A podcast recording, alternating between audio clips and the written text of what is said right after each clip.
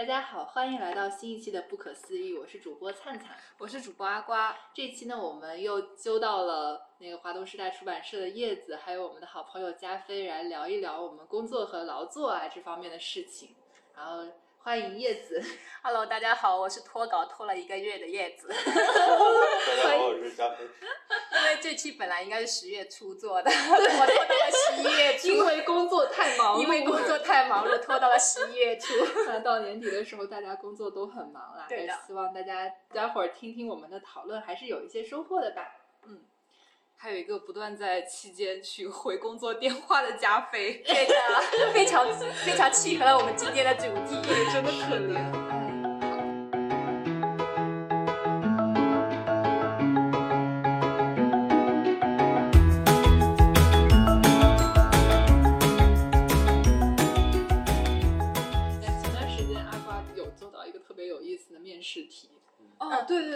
你说一说你这遇到的神面试题吧，就是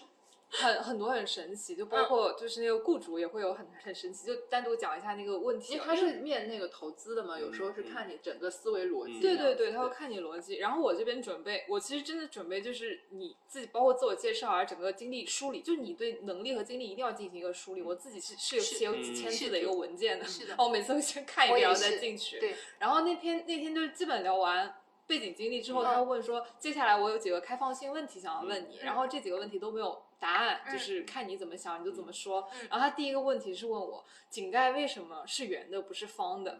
这个问题很灵的时候好滚。对啊，我就说因为好滚，然后我想到一个，就他用用的时候就制造的时候费的料会比较少，就嗯。相比方的做起来，然后可能经济方面更有效益。嗯，搜一下这个问题。对，真的很神奇。然后他第二个问题，第二个问题是有点把我难住了。我确实没有就跟他沟通的时候，我也没给他一个我觉得他很满意的答案，我自己也没有说服我自己。嗯他第二个问题是说，现在有一栋建筑，然后它是有一百层，就零到一百层里面会有一个临界楼层，就是你手上有一个弹珠的话，你从那个临界楼层扔下，嗯它恰好会碎裂，就在它下一层就不会碎，嗯上一层就一直碎嘛，嗯就大概这样子。然后他说你手上有两颗弹珠，嗯然后这个情况下你设计一个实验的步骤，嗯去在尽量减少耗材和尽量减少实验次数的情况下、嗯去锁定这个实验就是临界楼层。嗯但是这个弹珠的话，因为它如果你一旦说你第一次试，你比如说我就从一百一百层开始试，嗯一试下来它碎了的话，嗯你就没有没有机会了。但你只有两颗弹珠。对对嗯就是叫你去试验一下。然后这个问题，我觉得确实有点矛盾。就好像是当时对对，对就好像是当时就是也是不是脑筋急转弯嘛，就是一个挺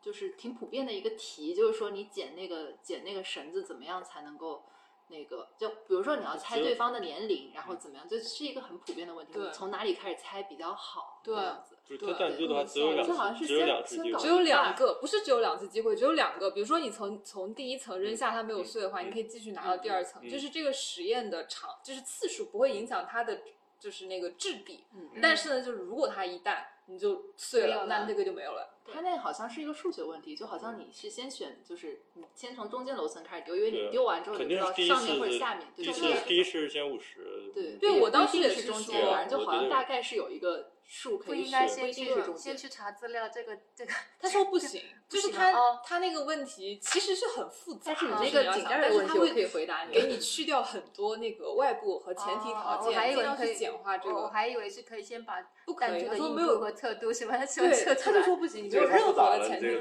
他那个绝对是概率的问哦题，对我当时也是说，我说先从五十层开始试，是但是这个很有灵三分还是三分之一？对啊就因为你这样子可以，就它是一个数学题，概就可以找到答案。但是它有灵魂问题，就是说那五十层扔下来就碎了怎么办？我说，嗯，那就 我下面试了，我就那种。没有，我觉得你就可以回答，因为本身本身这也是一个概率问题、对啊。，我就是说我可能很难去锁定，但是我基本上能尽量去缩小用最大它选择的那个概率，对，你就最大的概率去做，对。不是，就好像就比如说不是五十，就如果你是三十，然后30碎了，那你就知道肯定是三十往对下，我就是然后锁定那个区然后间嘛最后再蒙一个数，然后让你自己得到的是区间。那如果第二最快的时间让区间更小。对对但是话说回来，那个井盖问题我刚刚搜到了，就是嗯说，呃，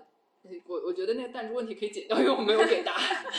开放性问题没有答案。嗯对，它有的是真的是一道题，就是真的是有应该这样是就有剪剪绳子啊，这个对对对就是还有烧蜡烛是有啊，是有就最快的那种方法去标准锁定。对对对大家自己去做一下这个题。OK OK，好，那井盖的那个问题就是说，呃，一个是说那个呃受力，就是说那个如果车如果车开过来的话，好像圆形的受力会怎么怎么样。嗯。然后那个还有一个是人来人往的时候要注意行人的安全，如果是设置成其他形状的话，就可能掉下去的可能性更大，因为在周长相等的图形中，圆的面积最大。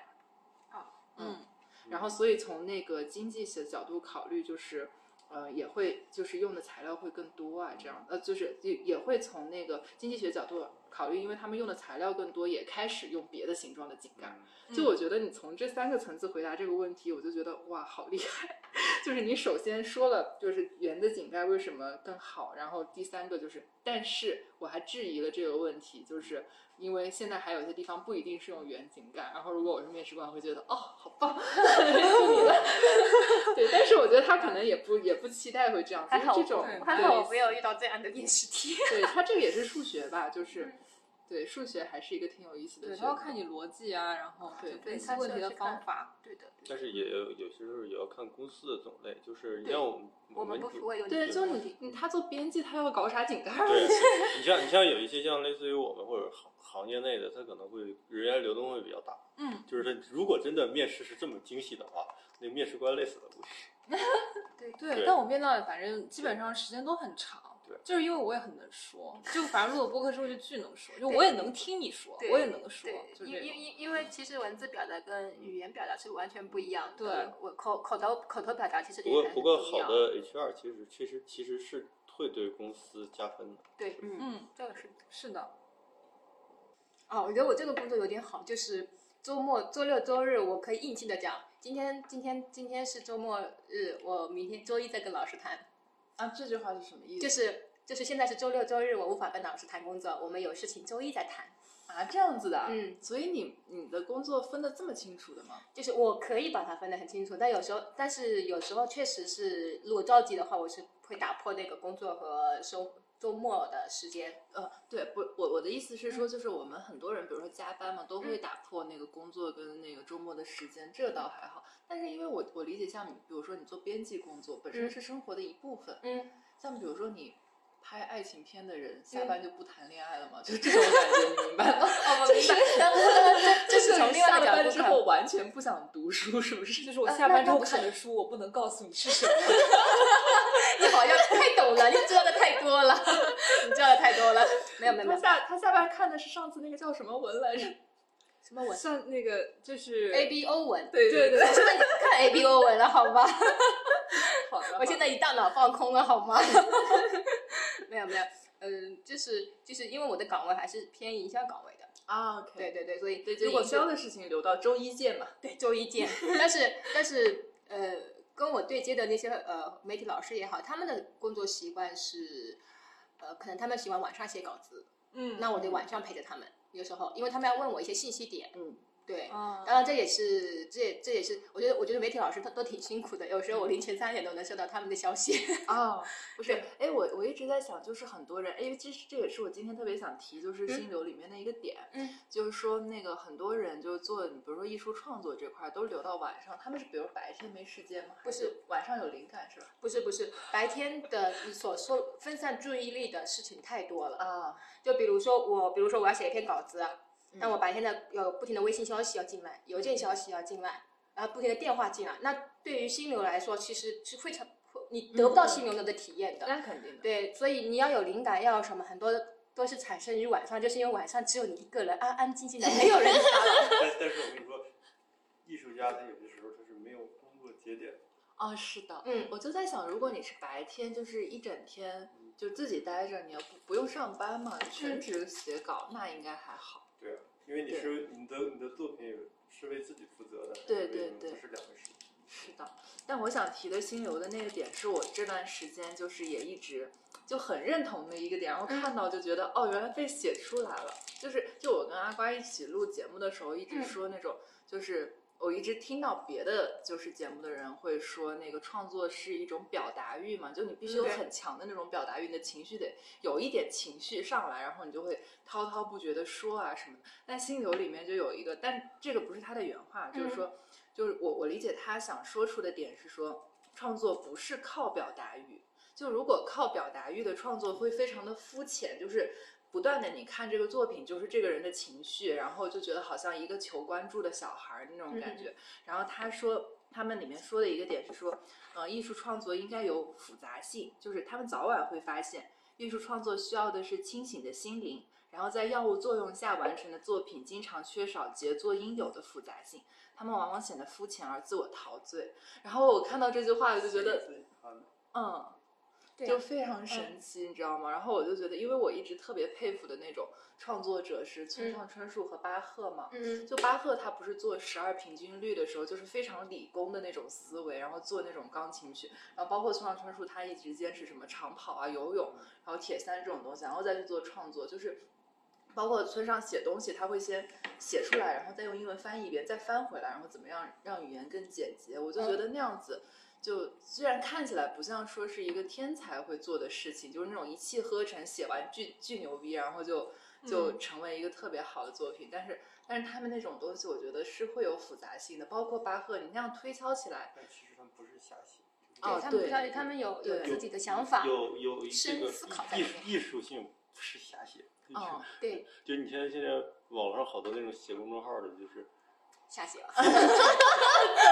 自自我陶醉，还发出来觉得自嗨自自嗨嗨，我觉得那样也挺好的，因为就是但是他是给自己，这对，也是无所谓，的，是的，是的，对，就主要的点还是说给自己，就是因为你他没有商业目的，对对，就你写东西的话，它完全就能够就是对自己都是有好处的，但是它到底有没有深刻或者怎么样的话，其实是在于说你有没有经过就是真正的清醒的思考，还有它复杂性。就我跟阿关一开始做这个播客节目的时候，我们嗯是就可能大家也都知道，我们第一期的时候两瓶酒搞定，这就是这样。那时候就是表达欲，而且那时候表达欲贼旺盛，就是明白，对，到后面的话，反正我觉得我我更喜欢现在这种状态，就嗯。我要非常清醒的要去想我到底要说什么，然后嗯也、对。我们也有闲聊这种穿插其中，嗯。后面还有一个创意就是给大家做吃播的这个 点，对对对，可以呀。但，是对，就是有很多这种呃娱乐性质的东西穿进来，但是完了的话，我们最终的目的还是想做就是有复杂性，对思考就对，对还是有信息量的东西，对还可以带来那种可以说刺痛感的信息量，刺痛感。对 对对，但反正冒出每个想法都会去就认真的思考一下要去怎么做，然后做这个有什么意义这些。对，对然后后面反正就不用靠喝酒了，就是 没有。其实我觉得喝点喝点酒有用的，有用的有用的，整个人放松了，就是放松，对你的大脑会很轻松，很轻松的时候，你的很多想法就会噔噔冒出来。你的东西会更微醺的状态，当然不不包括我微我微醺的状态里面不想见到的。我们可以体验一下下一次。所以酒在我们那边还会叫喝，就就叫说话水。啊，对对对，就是你喝完之后会就说酒很多话。吐真言，哎，这不就是话我吗？我也是，然后我就微醺，就觉得自己可能要醉。前面那个临界状态，我要说，我等一下会话非常多。我也会跟大家提起来，我说，我也会提醒大家，我会你们当心一点，我待会儿会讲很多话，你们拦着我。对，我就说，我等一下会话很多，你你就所以表达欲真的是有情绪关系的吧？对对，因为我觉得每一个人都都是有那种表达欲的，对，因为呃，说起这个，我突然想起来，可能有点扯话题啊，就是前呃上周六我在 杭州大善街参加张一伟老师的活动，啊，对，张一伟老师他在分享的时候，他他因为他新出了散文课这本书嘛，嗯然后他分享的时候就是说，每一个人他都有一种欲望是把自己的一种情感啊什么记录下来我觉得。是想被看到，或者就不管被自己，就是那种或者被自己也好什么的，别人都看对，这是一种情，可以说是一种情感体验吧。对对，是是也是一种情感。我我觉得我自这是我自己认为啊，一种情感的训练，或者说是呃，我我呃情感的，叫那那个叫什么来着？我忘记了。是感知吧？，对，有可能是就是就是冥想自内观是吗？类似于我一下子忘记了。啊，不重要。好像就是那嗯种嗯情感冲动。好的，好的，好的。嗯，可能这真的是昨晚没睡醒，然后这样断。让我想起来那个 QQ 说说，哎，这嗯不就是每个人可能那一刻啊，我觉得我情感非常浓烈，我一定要嗯写下来，是然后就写一段简短，然后可能过一段时间你再回来看自己那个说说你都不知道，你都不知道那个什么事情。真的，我我还我还在 QQ 空间里写过很暗黑的小说。对，真的，哦你反回去看自己很有意思。哎，我那个时候原来是这样想的，我原来会写这种东西。就我们原来看那种吸血鬼文学，就哥特的那种东啊西，都有点，就我就觉得情感有点浓啊。包括我后来，就是我们有一段时间，反正喜欢穿衣风格也是有点小暗黑风，但回来再看的时候，就过的那个情绪，再看的时候就会觉得啊，妈的智障，就看自己哦，我是说？没有，有时候会想啊，到底还是年轻。对，就很有意思，就记录自己，就可能各个阶段的自己还是不同的自己。对的，是的，我其实一直就对那个马克思的那个经济哲学这块是非常的敬仰，就是我觉得他在可能传播过程中有一些，就是因为因为这件事情，就是比如马克思主义经济哲学这块儿，大家认为是一个被就是强制学习的一个东西嘛，嗯然后就没有在，甚至我们学的时候都年纪太小了，然后就没有深刻的理解。但是我觉得他的有一些点，其实还是真的就是蛮牛逼的。就比如说他提到说那个劳动的异化这个点，然后这个是说，就按照国民经济学的规律嘛，工人在他的对象中的异化表现在工人生产的越多，他能够消费的就越少。他创创造的价值越多，他自己就越没有价值，越低贱。工人的产品越完美，自己工人自己就越畸形。工人创造的对象越文明，工人自己就越野蛮。然后劳动越有力量，工人就越无力；劳动越技巧，工人越愚钝，然后越成为自然界的奴隶。然后我觉得这句话就哦，我操牛逼，你知道吗？就是非常神奇的一句话。就是你其实是对的，因为我一直认为就是我们是在那个一个生产过剩的时的时代，因为之上一期还有之前几期也也跟阿瓜提过，嗯，就是说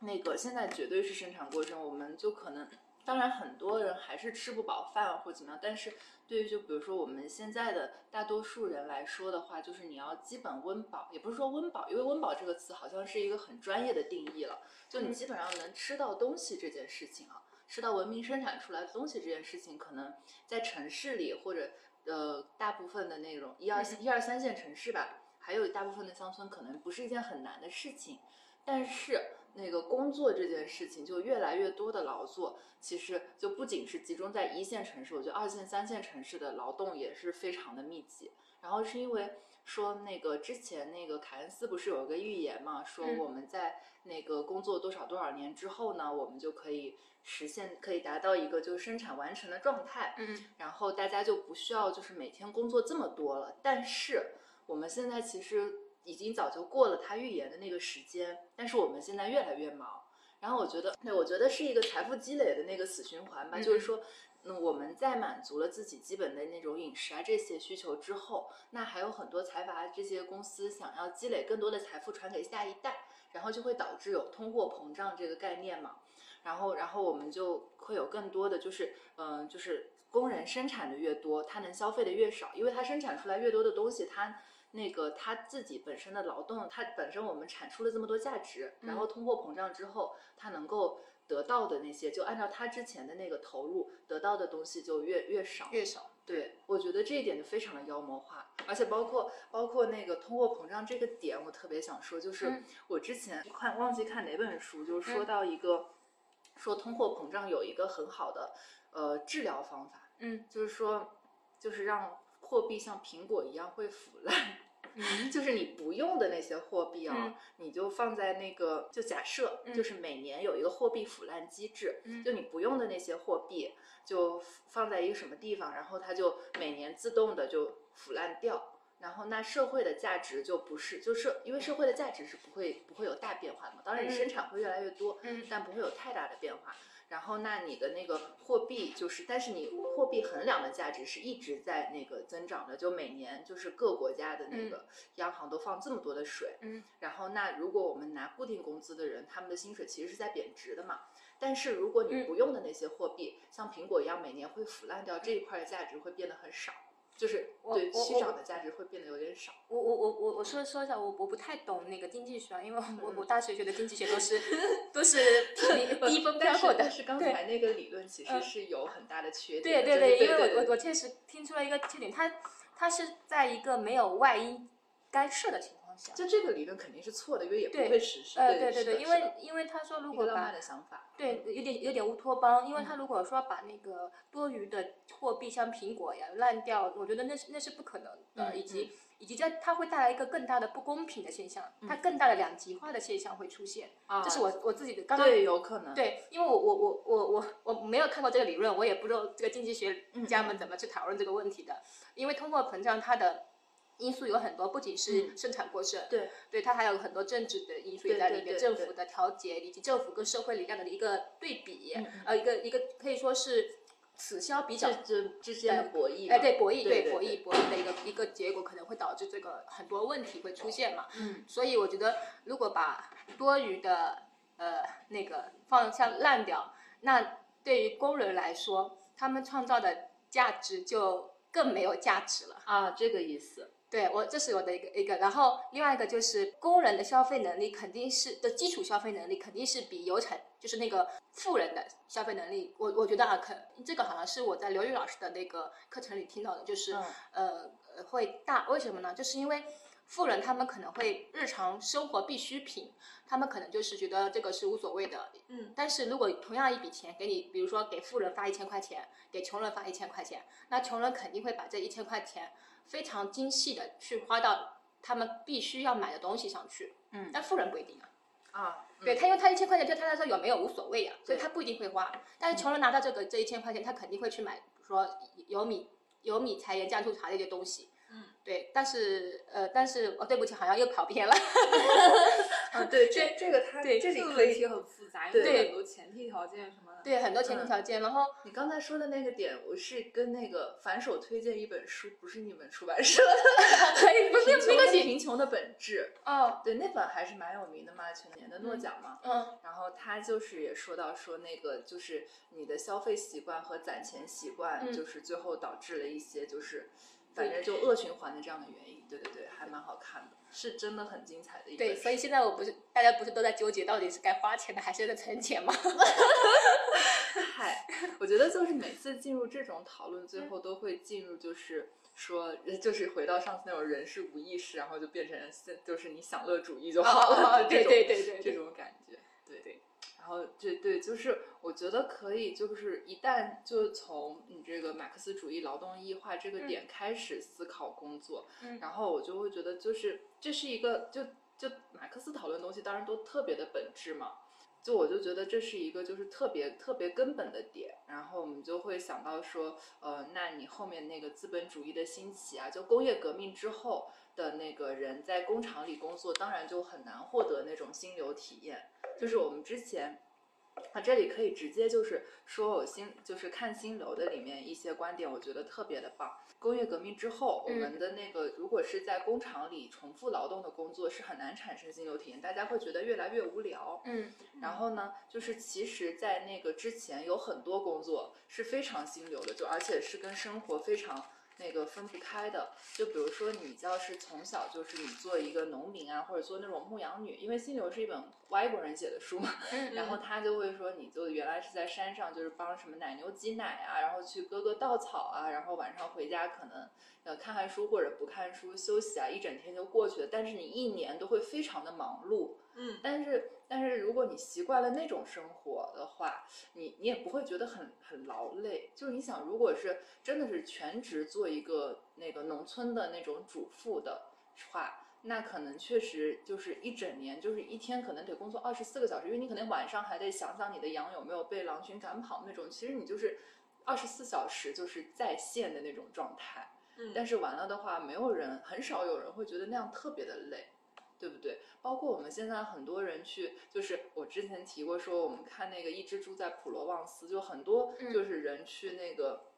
嗯，乡村寻找那种生活，包括什么向往的生活啊，那种归园田居式生活，嗯当然很劳累。不过这样说起来，就好像说，因为我确实没有说一年四季都在种地，我就嗯不能说说他的劳累跟我们嗯现在的劳累是不是，但是就确实没有去就是耕作过嘛，嗯就是会会很劳累。但是话说回来的话，就是我们幻想中，就至少我的幻想中那样子，是不是说？呃的这种劳累，因为它就是按照心流的那个标准来说，它是一个就是呃高高技巧又有挑高挑战的这种，很容易产生心流体验。然后这样子反而不会让你觉得整个人是心累的这种状态。当然我知道，就是《老人与海》的这种搏斗状态确实也很心累，但是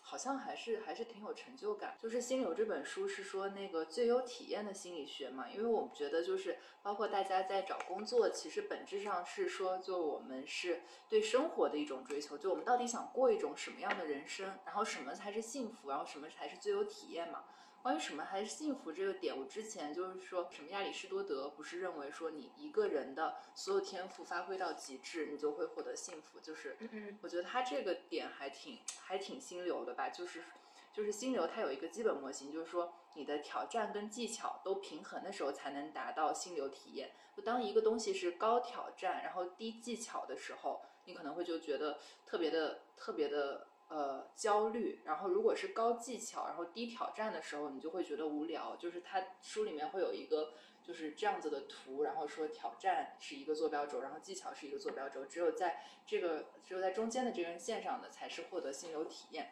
然后我觉得还挺有意思的，就是刚才刚才提到说那个关于那个归园田居这个点，就是说我们心满意足的就是劳作，然后比如说打猎这种工作，还有钓鱼，就现在很多人其实是很喜欢钓鱼的，嗯。就你一钓一整天，它其实也是一种劳作，就是嗯。因为你钓完鱼之后，你可以给自己消费吃掉嘛，嗯，这样子，然后就这些就是像就就是像玩游戏一样去工作，所以你不会觉得它很就是让你觉得劳累，然后这种是很容易那个获得心流体验的。然后还有就是心流体验，它就是还有跟跟冥想比较相关，就是说你做做东西的时候，如果有心流体验，会变得非常的专注。我昨天晚上很晚的时候，嗯。就是两三点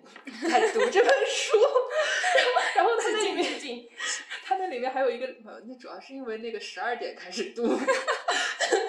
然后，然后，然后这里它里面就有一个嗯。点，就是，就昨天晚上看到一个灵魂的问题，就是嗯你现在是否愿意再做别的事情？就我嗯昨天很晚的时候就自己看到这一段，我就在想，那我现在是不是愿意再做别的事情？嗯我就觉得好像还好，因为那会儿我没有特别的困，嗯然后然后就也没有什么其他的事情想做，然后然后我就觉得就此刻在读那本书的时候，就是我这时候应该做的事情，所以我读那本书的时候觉得真的特别的专注，然后我就觉得说这点其实还挺不一样的，就我们生活在一个就我们我们这个年纪啊，其实成长的这个儿童时代也是挺神奇的一个时代，就是我们当时。就读书对我们而言，可能是一个比较正面的消遣。就我们当时还没有很流行 iPad，就根本不可能有 iPad 啊。是的，然后就手机啊这些就还没有起来，我们就刚好赶上这个跨度的这一代，嗯所以当时就是纸质阅读，包括去真正的实体参与玩游戏，就嗯你跳皮筋啊那些东西，啊对，还是一个很就是欢乐的游戏，对对对，是的，是你儿童的一个回忆和嗯消遣。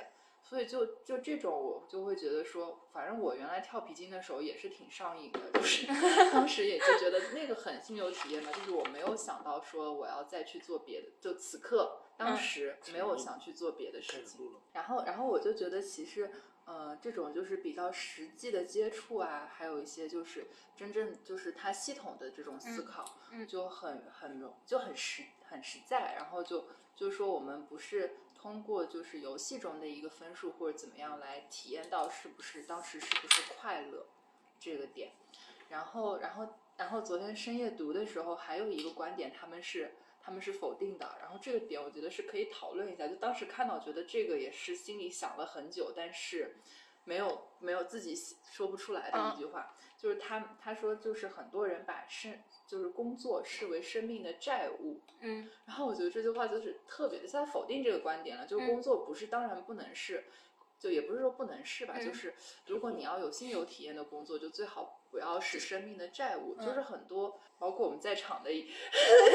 一些人以以内的很多生活，就是工作，就是说我我要做完今天这件事情，然后我就可以好好休息一下，我可以跟同事出去玩一玩啊，然后嗯看看自己想读的书啊，或者说就干嘛干嘛，然后。对，就好像它确实是一个债务，就我得把就这八个小时的事情做完了，然后我剩下八个小时是我自己的。对，就希望你剩下还有八个小时。对，就大概是这种感觉。我我还赞同的一个观点就是，你花钱买的快乐确实是真的快乐。这句话出自阿瓜，就是 他有一天发现，就是你花钱是可以买到快乐是啊，然后花是啊钱买的我快乐是们我我们讨论过这个问题，为什么就是不开心的时候要去买买买买买？嗯，不止女生啊，不要不要说你不止女生，是因为你你那个钱是你辛苦工作得来的回报。嗯啊，但是如果我很富有，我买我也会很快乐吧？应该就呃，那我不知道，我不是富有的人，还没有这种体验。对，没有这个体验，但是对，然后然后你去购通过你购物，你就会呃得到一个反馈，就是这些我买回来的东西都是通过自己的努力来获得的，那你就会有成对，就是有成就感，嗯就你会有成就感，所以你会变得自己会变得很开心，嗯。并不是说我并因为很多人都觉得你买买买是一种陷入一种物质欲望的陷啊漩涡里对对对对，但其实有时候不是，你换一个角度想，其实其实你的买买买当然是理智消费啊，你的买买买其实就是呃从某一个程度来说是你工作的一种价值的一种体现，因为你你你你的你的钱是你自己挣的呀，你就很适合做资本家呀、就是因为我们本身不需要买，但是你通过让大家消费，然后告诉他你做你的工作是有价值的，没有可以更多那是的生产那。是因为我自己工作很不开心的一个自我安慰。对，就还是要说回这个是嗯这个债务的点，我觉得就是。嗯，特别棒的，就刚才为什么说花钱买的快乐是嗯真快乐，就是就你工作中赚的钱，然后受了创伤，但是你可以用这些钱去买快买开心买体验。嗯，对啊，对对对的对的。你否你不是否否定这个观点吗？不不，就就是我我我内心是深刻感受到这一点的嗯，但是其实，所以我就觉得，如果你长期做一份自己完全不喜欢，但是待遇还可以买开心的工作，哦，其实不一定是必要的，因为你你受了创伤，你再买开心，你不如直接就过得很开心，省得你不要就是 就是再去修复这件事情，对你知道吗？对，就就他就他这个他这个原话就是工作视为生命的债务，然后我当时看到了，真的就是那种。嗯就是突然就被击中了 的。对对对对对，内心被击中的那种感觉。诶，我我记得不知道是谁讲的，他是我忘记了那个那个老师叫什么名字。他说，呃，一份好的工作要满足四个条件，嗯第一个就是有丰呃丰厚的回报，就是物质报酬；嗯第二个是呃，第二个好像是有跟你志同道合的同事，啊，对，就愿不愿意跟同事下班一起吃饭？然后第三个是第三个是这份工作能不能带给你一种自我的价值，这个是找工作跟找对第象第一个就很难。第一个就很难，是的，对，真的。不过我刚刚还还真的去搜了一下，就是工作的定义，因为大家其实可能就工作工作一直说，但你不知道它最基础的定义是什对么。然后我刚刚搜了一下，然后维基百科他说，工作是在长时间内做着重复的一系列动作。这个就是一个资本家写的，我跟你说什么鬼？然后他还会划分了一下工作的意义。他说，看我们社会主义的百度百科。等一下我再查一下，我看有没有不同的解释让。我看一下维基百科。他说，工作的意义就是说，对个人的意义是实现人生意义，以满足人生需求。这是我最近看的一本书，也是一个心理学家写的。然后那个人创造的理论叫阿德勒心理学，哦然后他也是一个流派嘛，对。然后他是说，就是你去寻找人生的意义，那你个人的就是个人人生的意义到底是什么？他就准备了一个很简单的回答，就是说，如果你觉得我对就共同体有益，或者说我对他人有用，就这种想法就可以让你体现到，或者说让你实现你自己的人生价值。但是那本书又叫《被讨厌的勇气》。对它有一系列，我只看了这一本，对 剩下对对对，这本我。也看过。对它，它后面还有一个什么什么什么的勇气吧，反正还挺有意思对的。然后他这本书，呃，其实其实他跟那个弗洛伊德的那个学派是有有有一定的精神分析吗？呃，不是，不太一样对，就不太一样的一个地方。然后哦当时我就说那种就是。呃，对立观点无优劣，就是人类群星闪耀时嘛，就是这两个观点其实是有点小对立的。就弗洛伊德认为，就什么东西都跟就像就像你上次说那个黑屋的事情嘛，嗯就什么东西都跟你的潜意识或者过去发生的某件事情有关。关系但是阿德勒心理学是认为，就是就是可能是有这个因果论对对，但是但对，但你的未来跟就是过去没有关系，就是就是你你放放下自己，然后嗯对，就这个还挺好。但但你刚才说的那一点，我觉得很有意思，就是他这本书叫《被讨厌的勇气》，就是你做自己就好了。但是完了的话，呃，又强调说工作是对他人的这个奉献。他觉得就是对于他人的贡献，不是舍弃我而为他人效劳，是一种能够体会自己的价值而采取的一种手段。然后比如说像刚刚才提到的那个，就他人即地狱的那种说法嘛，他就说他就是别人不喜欢你的话，那是那个人应该去解决的课题，而不是而不是你自己应该去去担心的问题，就有点类似于说，如果你不喜欢我，你自己想办法解决一下。是的，是的，对，这个很棒，这个点可太棒了。嗯，然后就是提到的他那个觉得过去不能决定未来这个事情嘛，这个观点其实是可以讨论的，因为确实是过去的很多成因才会造就今天嘛，我觉得这个对是没有办法否认的，有关系对。然后他提到的一个例子让我印象还蛮深刻的，他是说，如果就就比作是在一个舞台上的话，就它过去、现在和未来就有点像四维动图，会形成一条连续的直线。但比如你把舞台的强光灯就照到现。就照到舞台上的一个点，就是现在的你。这样的话，就其实过去的你和未来的你，你就是你虽然看起来可能是一条线，但实际上是没有关联的。就你现在的你可以决定，嗯，对，就做一个什么样的人，包括就是下一刻的你要做一个什么样的人，这样子。你你们说这个，我就想起了，其实存在主义哲学它其实也有点类似，就是存在主义哲学，就是它，因为它强调的是人的本质是自由的，我要成为一个什么样的人是由我自己决定的，对对。他是这样子，因为是有说法，确实是说，随着你到了你的年龄增长或阅历增长，其实你幼年时期对你那个影响是越来越弱的。啊，是的，就是你二十五岁以后，如果还有什么问题，就不应该再怪自己，就是在家庭有什么，就是呃，是可以，就是就是会有问题了，但是你可以通过。很强的心理治疗去修复你二十五岁之前的修正它，但很难，就是这这不是我上次讲的萨特的那个，就是为自己负责嘛，就是不要给自己找那么多 借口。是的，你现在的行为就是你要为自己负责。对，就是自己做的，然后你不过是从过去自己那些经历里面不断的去找那个证据来支持我现在做这一个行为或者决策。对对，人人可能下意识会给自己找借口。对对，我觉得是就是存在的，就是你每个人身上是会有创伤或者怎么样，但是。可能当一件就真的让你值得专注的事情发生的时候，那些创伤变得不那么的重要，然后就就是呃，哎，我我记得之前看那个看节目有一个特别好的比喻，就是说你当那个呃，就是就是飞船飞飞到太空的时候，你应该关注你这个灿烂的宇宙，而不是在在意那个飞船身上的划痕那样子。然后我就觉得这个比喻还挺好的，对。然后是的，就是阿德勒心理学其实是。就是让你就就我觉得是给你一个就是，呃信号，让你就是可以放下这些事情。就当然每个人能不能放下，最后还是看就是这个创伤到底够不够深刻或者怎么样。对，但是但是对，就是这是一个很好的信号，就是告诉你自己可以开始一个新的明天那样子。嗯，对。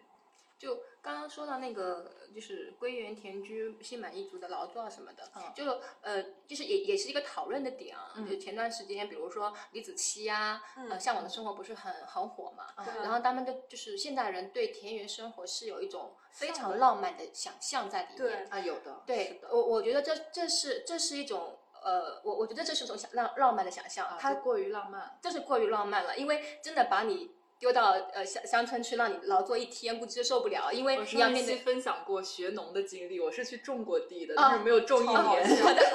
你让我想到那个《甲方乙方》里面那个李金演的那个尤老板啊，那是干嘛的？那干嘛的？他就是想要体验一下乡村的生活，哦，送到了一个偏远的乡村。我觉得对，结果他把全村的鸡都给吃了。对对啊，而且《归园田居》里面之前说过，就是如果真的草盛豆苗稀，我整个人会精神崩溃，你知道吗？要是草比我的豆苗，对，所以所以其实艺艺术艺术的一个，因为李子柒对李子柒他那个视频就给人呈现的很美好嘛，对，但是他那个艺术的呈现跟我们现实是有一定的。距离的，然后包括为什么我们现代人那么向往农田园生活，觉得岁月静好，对吧？那个什么呃日出啊日出啊做日落啊归的那种的经济，对小农经济，其实我觉得是现代发展的太快了，就是导致了现在的人们在不断的对以往生活的一种怀念，怀念情绪在作祟。我我当然这个不是非常严谨的那个论点啊，对，对，然后对，然后。呃，我因为我前段时间也在关注这个问题，关注过一一小段时间，嗯然后包包括像这种向往的生活和李子柒火的时候，我就非常的就很难以置信，我说为什么你们这么向往去种田？让你们去，因为田里面还有很多虫子啊什么什么的，啊，是的，对是的，是很累的。呃，对，是很累的。然后包括你刚刚说，就是这种种田可能是呃有种带有种心流，那个作者说会有嗯对细体。对其实我是我从我个人的体验来说，我是反对的，嗯因为呃这种生活它的。呃，第一个，比如说我是农民，当时我遇到这个田的时候，我的想法只有是人们把它做好，嗯，因为我因为如果这个田呃天呃旱天啊或天公不作美的话，那就意味着我后面家里一大口子没饭吃啊，是的，对，嗯然后为什么我我说跟心流体验有差距呢？因为心流它是种全身心进入的，它没有其他想法。嗯，但是我我在种田的时候，肯定考虑的东西特别多，税交多少，嗯这种压力，这种这种事，我觉得不是哦算是的对。对然后呃，税以及这个收成多少，能卖多少钱，嗯然后今后的安排怎么样，这个田里要怎么种，嗯然后当然这个这个作为一份工作来说，我们好像这么思考是没什么问啊，题的，对但这是一个规划嘛。是一个就是工作和生活，因为农民他呃，就是比如说我是农民的，他没有办法去想比这个层面更高的问题。啊，对，对，所以因为太累了，锄禾日当对午嘛，这种对，这是太累，他们没有办法去想想比这个问题更高的问嗯题。我记得是谁是是哪个报道来的，说呃，他们采访了让一个首富，是你跟我讲的吧？好像，嗯嗯，让一个首富去当了一天的环卫工人。不是我，我问了，然后那个首富说，太好笑了然后那个首富说，就那个首富就说啊，我终于明白了，就是不能呃，为什么应该说是底层的人的人，他们没有办法去思考什么情怀啊、理想啊、哦浪漫啊因为他们啊，很累。太疲于劳动，对他们每天都在工作，就是呃机械的化的工作，然后呃没有精力和那个精神去思考这个问题。对，没办法，对不起对，所以所以我觉得如果把心流用在这个用这个例子，我觉得是不太合适的。啊你说的很有道理，对，对，嗯但是呃，对我完全认同你这个观点，然后嗯。也是给我带了一个完全全新的视角，因为就是疲于劳作，因为毕竟可能我我认为自己是学过农的，嗯。嗯但是其实我们当时学农也就是这个体验，要真让主要是你没有长时间的重复去做这 个事情，是的这也是一种所谓的生活永远在远方嘛。对对。对对，因为因为距离跟我们太远了，所以我们会给他一种想象，以及自己想象投射过去嗯。对，所以网恋这么流行，对，那漩涡我对超甜。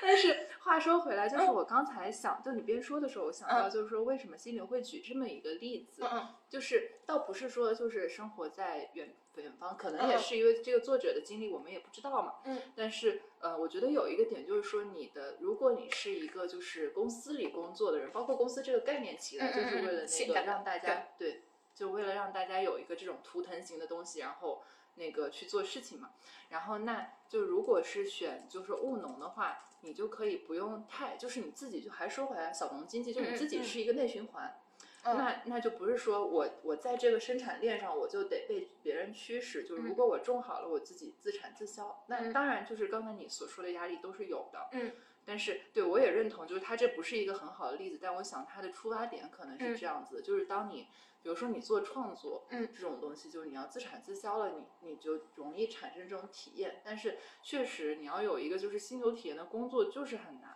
包括我之前就是听一些别的节目吧，嗯他们有一些节目就是也很推崇读心流这个，然后但是嗯他们是那个呃就是一个公司做的，然后就有就有那个观众啊、听众就是给那个写信，然后说那个在我我刚工作一两年啊，我工作中找不到心流体然后呢，包括我我之前也说，就是你刚工作一两年，你就别找心流体验了，你就好好当个优秀的工具人这种。然后我觉得其实实际这个问题是说，就不是说你刚工作你就不能有心流体验，只是说对于可能像像那个回答问题的那个节目而言，就他们是初创公司。如果是你在他们公司刚工作，那他们确实得用这种东西来让你去更更多的工作，就是他不可能去站在每个个人的角度去考考虑这件事情，而是站在他们公司的角度而言。而我我得出这个结论也是说，就是我可能就不太喜欢这一点，但是我能够意识到，就是你刚工作或者怎么样，你只能就是先先做这样一件事情，然后你可能把一个你不知道就是究竟是怎么回事的事儿做好了之后，然后你才能够再去追求心流体验这个结果。然后当然我也希望就是有更好的听众们来就是。做对这件事情有更多的思考，然后完了也可以回馈给我们，也算给我们就是做一个答疑解惑了。心流，心流现在在各个领域都都挺火的，包括教育领域也是，都在鼓励学生就是心流的一种学习状态。啊，真的，嗯，就是因为因为这个是那个我们其实心流体验想获得很简单，打游戏。嗯啊，是的，是的。就我我们不是之前推过那个心有心流体验的游戏，嗯嗯嗯就是那个叫什么呃 Journey，就是呃应该是光之风之旅人吧。嗯然后那个就是很禅意的游戏，它就是嗯说能够让你产生心流体验，而且嗯包括那个这个游戏的设计师陈星汉，他就嗯叫游戏禅师，然后哦他大学还是什么时候写的一个文章，就是他研究的就是游戏中的心流体验，对对对对对对，就是我觉得还挺好的。对，所以所以他们就会把这种这种体验可能运用到教育里面。刚刚听你讲，可能也嗯会用到工作，就是工作坐在站在那对，个但是你因为工作中大家还是希望你会，然后就直接用你。我觉得对于公司对对这个肯这个主定是的体而言，对，除非自己创业。对对对对，然后你就会想着用别人上。不过，但是这个情况其实是有特殊的。因为啊前几天我们公司嗯是不是那个客户总监不说嘛，他就不想招来来了就能用的。啊，他还是想培养大家。培养他说那种特别优秀的，他留不住留不住。对，这个是这这就是直接的一个点，我告诉你，就是因为太贵，好吗？啊，对，对吧？就是一个原因。这就本质还是资本主义的这个点。对对对，他觉得太贵，然后留不住。留不住人。对啊，但是培养下来，你就随便怎么造它对。对，但是但是问题就是这个东西，你要你要从另一个思路思路来讲，其实也是他自己没有自信嘛。啊，有可能对吧。他自己对这个团队的塑造，他没有自信。他觉得留不住。他他觉得他他压不住。他他其实自己可能也知道，就是肯定某一方面是买不嗯招招不到这个你在一个。机器里面的每一环都可能每个人都觉得自己，但是你没有办法从整体上去说这个机器有哪里错，因为他自己的逻辑链是完整的。对的对的。对，所以我就觉得说它这个平衡的点还是蛮有意思的吧。然后，然后你刚才说就是放到放到教育里面，包括我刚才提到的，就是关于嗯读书作为儿童时期的这种消遣吧。就是这里面那个心流体验里面提到一个点，其实我觉得跟消费主义挺有关系的，因为就如果你真正的，就是我后来意识到我不可能是一个真正反消费主义的人，就是我之前听一个说法，就是说嗯。你反消费主义，你首先你可以不要乱买，嗯，对，你就根据需求量入为出或者这种买，就是这点啊，那这点做到没关系，可以。然后下一个是说，呃，还有反消费主义，就是消费主义的反面就是你输出，而不嗯是全输入。嗯那你就要杜绝所有的那个娱乐消费品、物质消费品。你读书，就你不可能通过读书来反反消费主义，因为本身读书就是一件消消费，对就是你被动消极接受。然后这一点我就想，好吧，就是很很难受，但是勉强，就是这个我还可以试一试。对，就是我我相信自己，说不定是个永动机，我不读我也能够输出，对吧？因为毕竟你可以从其他地方就是对创作型劳作嘛，对吧？对。然后这个好，我就接受。然后第三点说反消费主义没问题，你关空调，算了，就不了不了，就这样。你说的这个就想起了那个瓦尔登湖。啊，他其实他不是搬到湖边，嗯然后嗯就是也没有空调，也没干嘛，就是一个人独自去在那边对住，亲近大自然。嗯他其实有有反消费主义和反科技吧？啊，那个时候科技没有现在这么发达。啊，对对就是对对，但他他其实也已经进入思考。其实关于科技也好，呃，科技进步、科技科学技术，还有那个消费主义，其实一直在很思考，也在警嗯惕，就是这个问题。厉害。对。对，一直在警惕这个问题。然后，然后说到那个，就是我们消费主义被动接受娱乐这个点嘛。嗯然后，关于这里想读一段关于心流里面的那个原文，就是消极的接受大众传媒。它的原文是说，这种替代的参与方式，至少暂时粉饰了浪费时间的空洞感，但是跟投注在真实挑战上的专注相比，它实在太薄弱了。从技巧的运用中产生的心流体验会带来成长，纯属被动的娱乐背后什么也没有。全人类加起来，我们每年浪费了数以万数以万年计的人类意识。这么大的能量本来可以用来完成更复杂的目标，带动乐趣横生的成长，但现在却浪费在模拟现实的刺激追求上。大众休闲、大众文化，甚至包括所谓的上流文化在内，都是因为外在的因素，比如说炫耀个人的地位这些，才赢得消极的注意，成为心灵的寄生虫。他们吸收精神能量，却没能提供实质的力量作为报酬，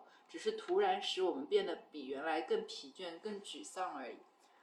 就是这段话，我觉得看到也是很震撼。就是不是说这个作品里面多么多的金句吧，但是它有一些观念确实很神奇。就我们不是经常操着全人类的心嘛，就是说你这种大众娱乐消费，我们每年就是浪费了数以万年计的人类人类意识，然后本来是可以做一个更复杂的目标，然后但我们就是花在了这些就是被动的消费上。就我之前很喜欢。就是一些节目，就是他们会提出这个点，然后是说那个，就当然你听我们的节目也是消费，但是你可能听到了一个观点，就会对你是有好处的，就你最后去引发了你的创作，嗯，或者怎么样，就可能你还是要灵感采风嘛，这些我是接受的。但如果纯粹是那种嗯奶头乐或者心理慰藉，奶头乐也很伟大，因为我跟阿瓜又还是比较沉迷于奶头乐。对，也很伟大。就我能理解，就你就因为如果你不这么选，然后你就会去选择更抑郁、消极的人生，你觉得无法对？那你让自己开心就好对对，你奶头乐跟不快乐比起来的话，那我宁可你还是快乐一点，我不在意这种快乐到底是肤浅还是怎么样，只要对别人无害嘛，这种感觉。然后完了的话，但是就是从一个就是更深入的层面而言，当你的情绪问题变得好一些的时候。